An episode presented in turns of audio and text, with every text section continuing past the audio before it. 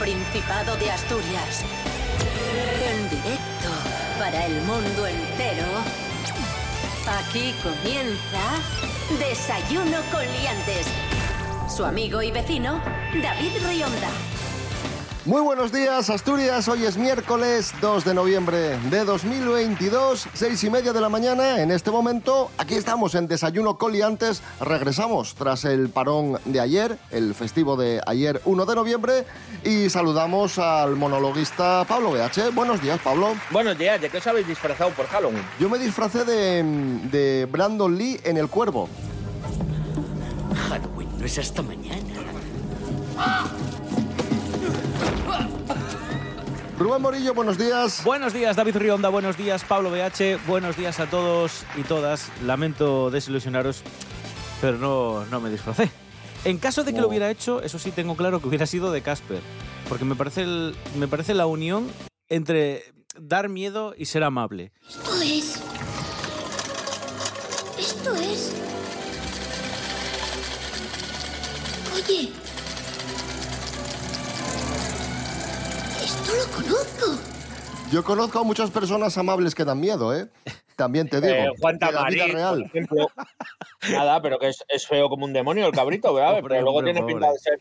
Sí, lo pobre hombre, pero luego tiene pinta de ser buena persona, ¿eh? Faltó su. Rubén Morillo, Sí. ¿qué tiempo tendremos hoy en Asturias? Eh, nos avisa la Agencia Estatal de Meteorología que hoy tendremos fenómenos costeros, así que muy cuidado en la, mucho cuidado en la zona de, de costa y ojo a las temperaturas porque bajan bastante, unos 5 o 6 grados. Vamos a tener máximas de tan solo 18, 19 grados y mínimas que ya se van pareciendo más a las de otoño-invierno. Mínimas de 3, 2 grados en zonas del interior, ¿vale? Y en cuanto a las nubes, vamos a tener un día prácticamente encapotado durante toda la jornada. Eso sí, puede salir algún rayín de sol a última hora y sobre todo en zonas de costa. Desayuno con liantes, ay, lere, lere, lere. Desayuno con liantes, ay. Desayuno con liantes. Desayuno con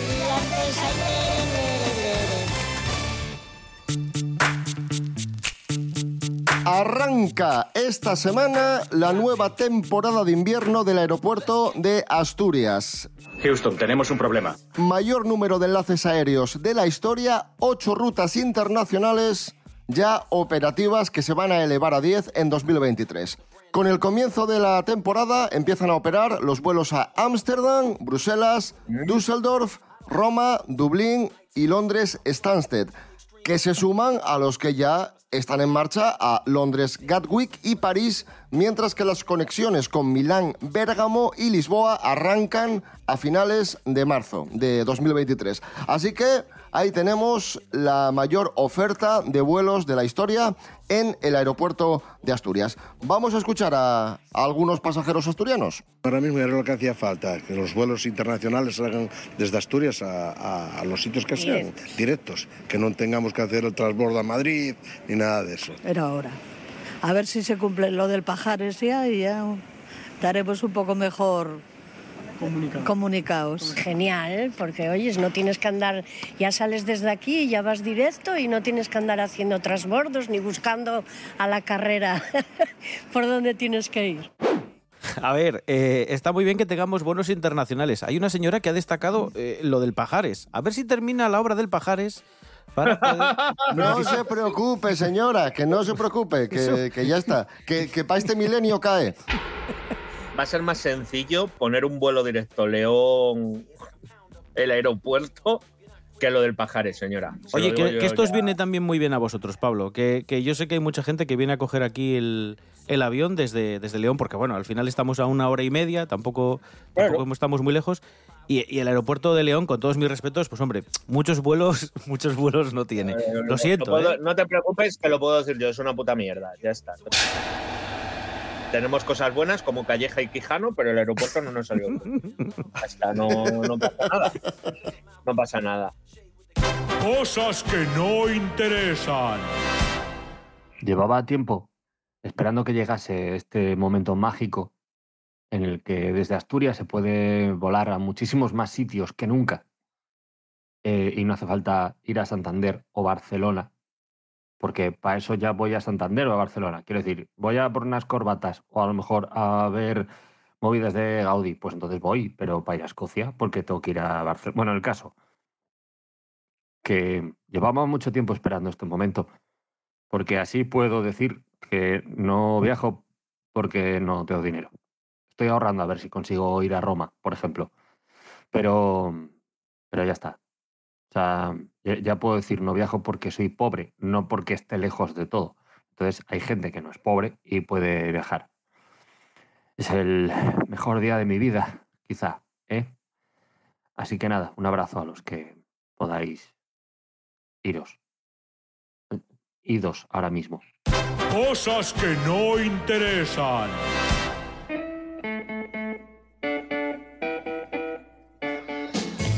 De- de- de- desayuno con liantes. Seguimos en Desayuno Coliantes en RPA, la radio del Principado de Asturias, en este miércoles 2 de noviembre de 2022, 2 del 11 del 22. El otro día os hablábamos de los riesgos de la cirugía estética entre los más jóvenes, entre los adolescentes, que con esto de los filtros de Instagram se están acostumbrando a un tipo de cara, un canon de belleza y una estética irreal que quieren trasladar a su día a día. Y van al cirujano y dicen, quiero parecerme a este filtro. Y el cirujano flipa directamente, dice, ¿pero qué me estás contando, chaval? Pues bueno, no solo los jóvenes, no solo los más jóvenes se están volviendo adictos a la cirugía estética, hoy os contamos que no deja de caer el uso de la medicina y la cirugía estética también entre los eh, mayores. Gloria Serra, adelante. El uso de la medicina y la cirugía estética no deja de crecer.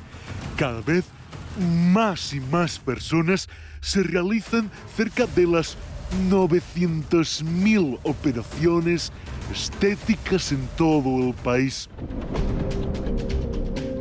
El teletrabajo y las pantallas han provocado un aumento de las cirugías junto a las facilidades de financiación, aunque algunas clínicas afirman que ya sienten efecto de la crisis.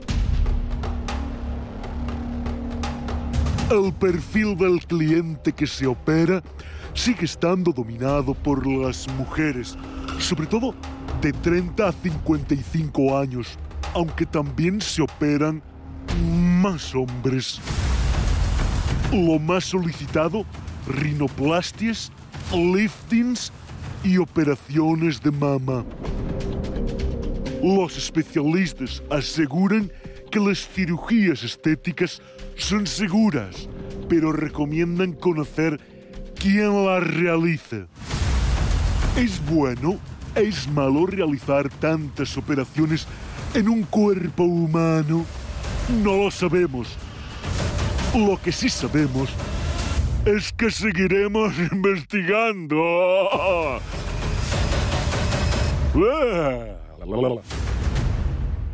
Eh, mira, cada uno hacer lo que os queráis. Si, si estáis contentos y os queréis parecer, yo que sé, a Barbie o a, o a David Rionda, adelante. Bueno, eso último, sí, sí. Hay gente muy rara, David. Hay gente muy rara. ¿tanto?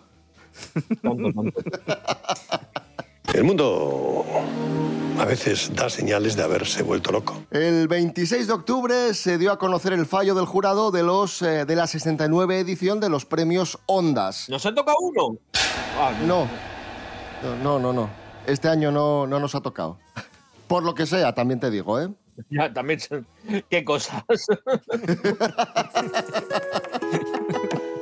Bueno, Luz Casal se va a llevar un premio eh, por toda su trayectoria. Luz Casal, como sabéis, gallega, medio asturiana, así que nos toca un poco de cerca y nos alegra mucho este galardón a Luz Casal, a la que vamos a escuchar con una de sus canciones más famosas y más bonitas. Y no me importa nada.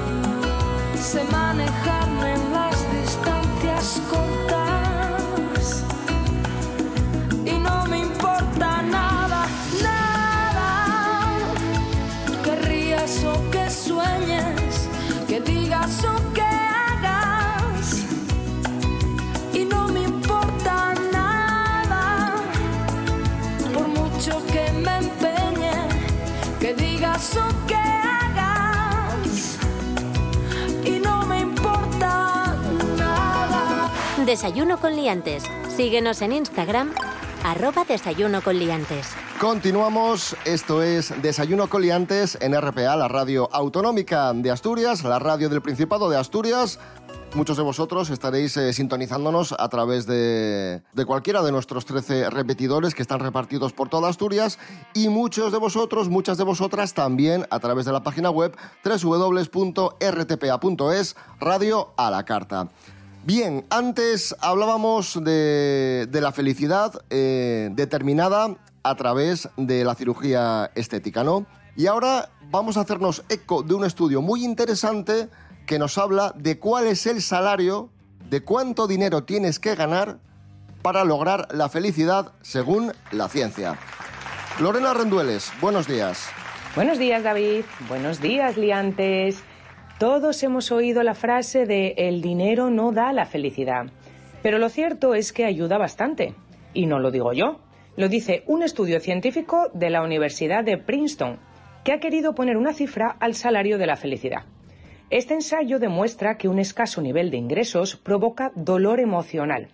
Y atención, la cifra que estiman para acercarse a la felicidad es de 75.000 dólares al año, lo que serían unos 60.000 euros en el momento que se realizó este estudio. Una cifra que se aleja bastante de la media española. Según datos de la agencia tributaria, en 2020 más de 4 millones de españoles tendrían un sueldo de entre 12.000 y 21.000 euros. También habría una cantidad similar de personas cobrando entre 30.000 y 60.000 euros al año. Casi rozando los 3 millones y medio cobrarían entre 21.000 y 30.000 euros. Pero el dato alarmante es que casi 8 millones de personas ganan menos de 12.000 euros al año. El resto estarían repartidos con salarios comprendidos entre los 60.000 a 150.000 y entre los 150.000 y los 600.000 euros al año. Y después de tanta cifra, solo me queda decir que no es más feliz quien más tiene, sino quien menos necesita. Hasta la próxima, liantes. Gracias, Lorena Rendueles. Continuamos. Let me see you dance,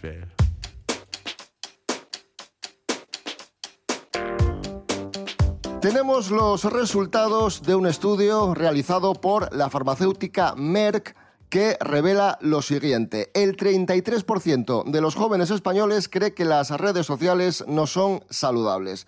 Y los españoles, el conjunto de los españoles, al igual que el resto de europeos, afirman tener peor salud emocional que física. Ya lo que hay. Eh, a mí lo que me sorprende de- de- del estudio es que es solo el 33 el que identifica que tiene un problema o, que las redes sociales pueden ser eh, no saludables para, para esa persona. Me sorprende que el 66% crea que son maravillosas.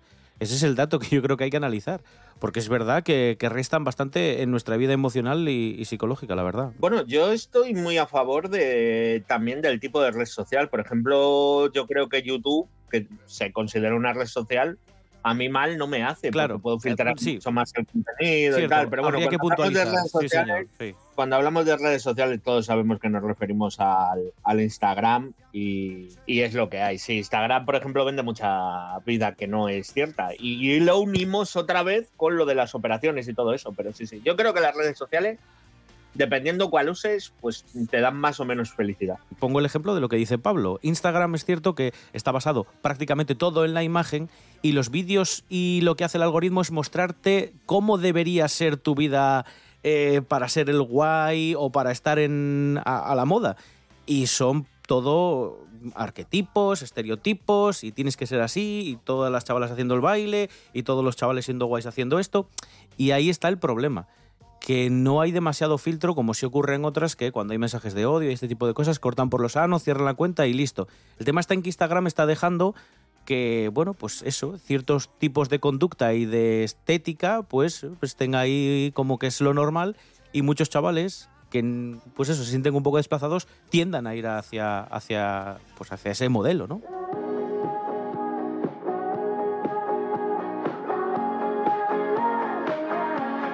Pues ahí teníamos esa encuesta. El 33% de los jóvenes consideran que las redes sociales no son buenas para la salud mental.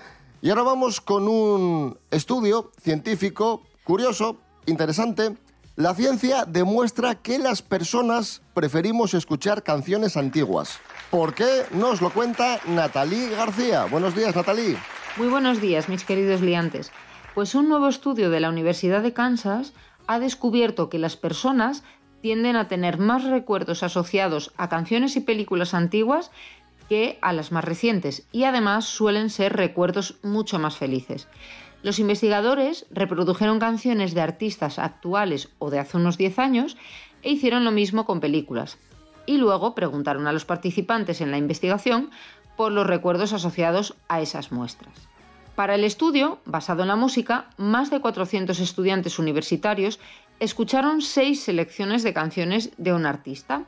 Y para el segundo estudio, a más de 400 estudiantes universitarios también se les mostró, de forma similar, clips de una película reciente o más antigua.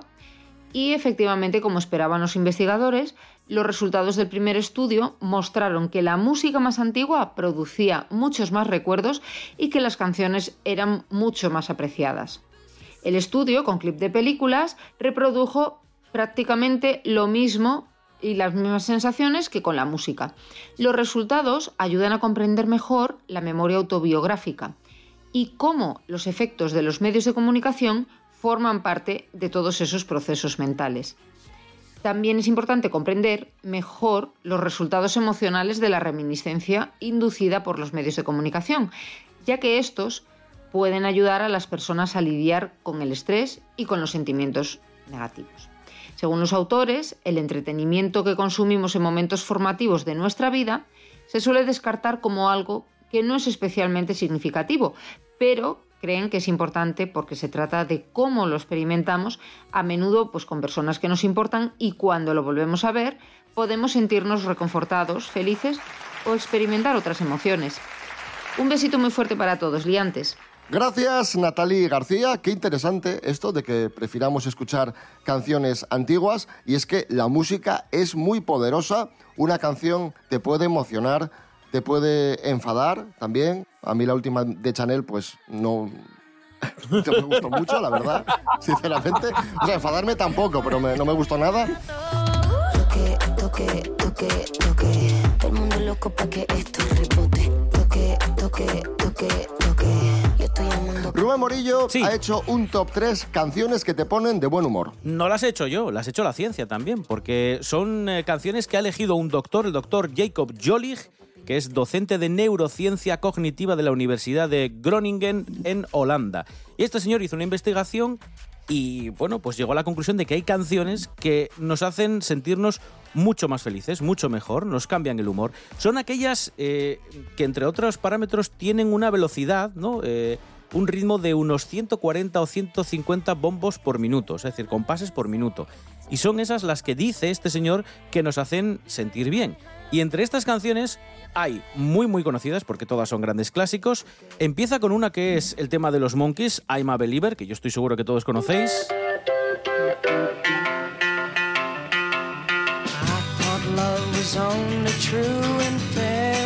Muy chula. Y esta sí que es cierto que incluso nosotros cuando la ponemos en la radio tenemos que parar a bailar un ratito o a cantarla y tararearla.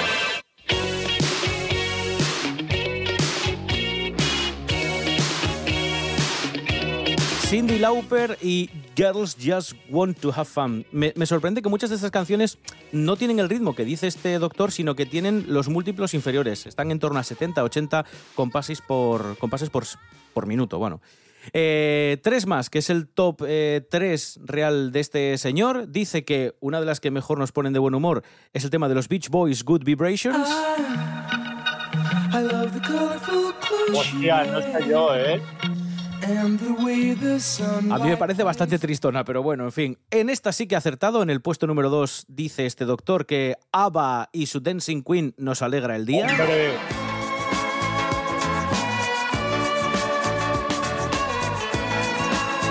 Yo en esta estoy de acuerdo, ¿eh? Yo en esta sí que estoy de acuerdo, sí, sí. Y luego hay una última, eh, que es la que él coloca en el puesto número uno de canciones que nos hacen sentir bien por sus características, por sus ritmos y por sus armonías, y es Don't Stop Me Now de Queen. I'm gonna have myself Que aquí yo creo que se valora sobre todo el crescendo, ¿no? Porque empieza así muy tranquila y luego cuando ya empieza el estribillo y el ritmo, pues no sé, es cuando empiezas tú a bailar y a mover también el cucu. Pues vamos a escucharla un ratín, venga.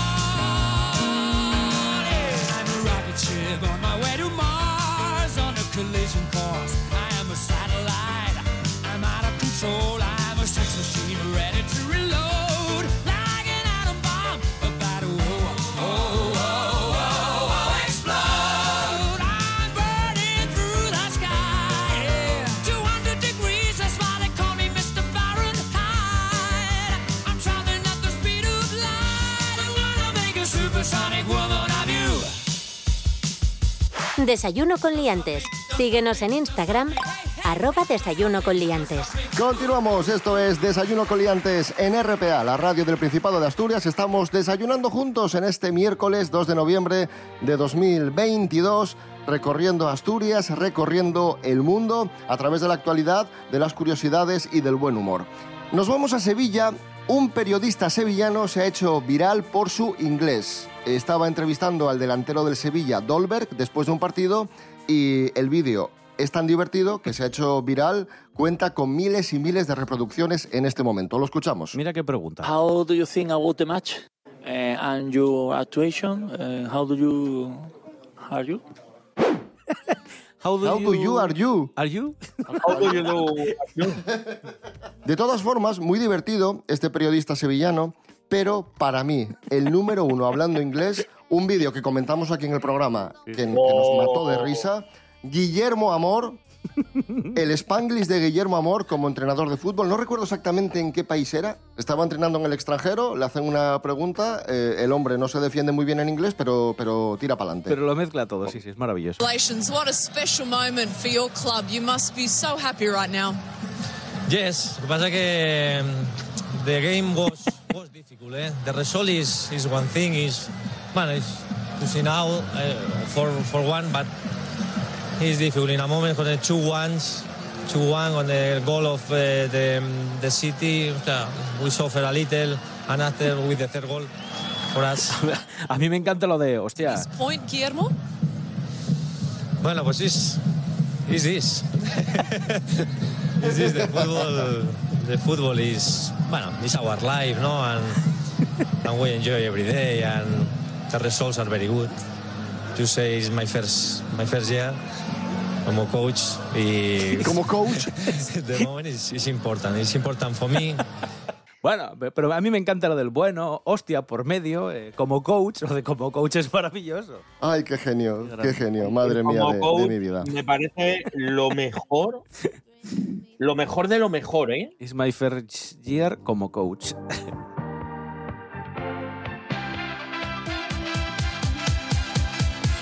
Bueno, última noticia del día, nos la va a contar eh, Mary Coletas. Buenos días, Mary. Hola, buenos días. Mary Coletas, ¿qué le ha pasado a Karina, prubitina mía? Eh, ha hecho un vídeo en redes sociales explicando que había mandado una canción para participar en el Benidorm Fest, que el Benidorm Fest es este festival donde se elige la canción que luego nuestro país va a llevar a Eurovisión.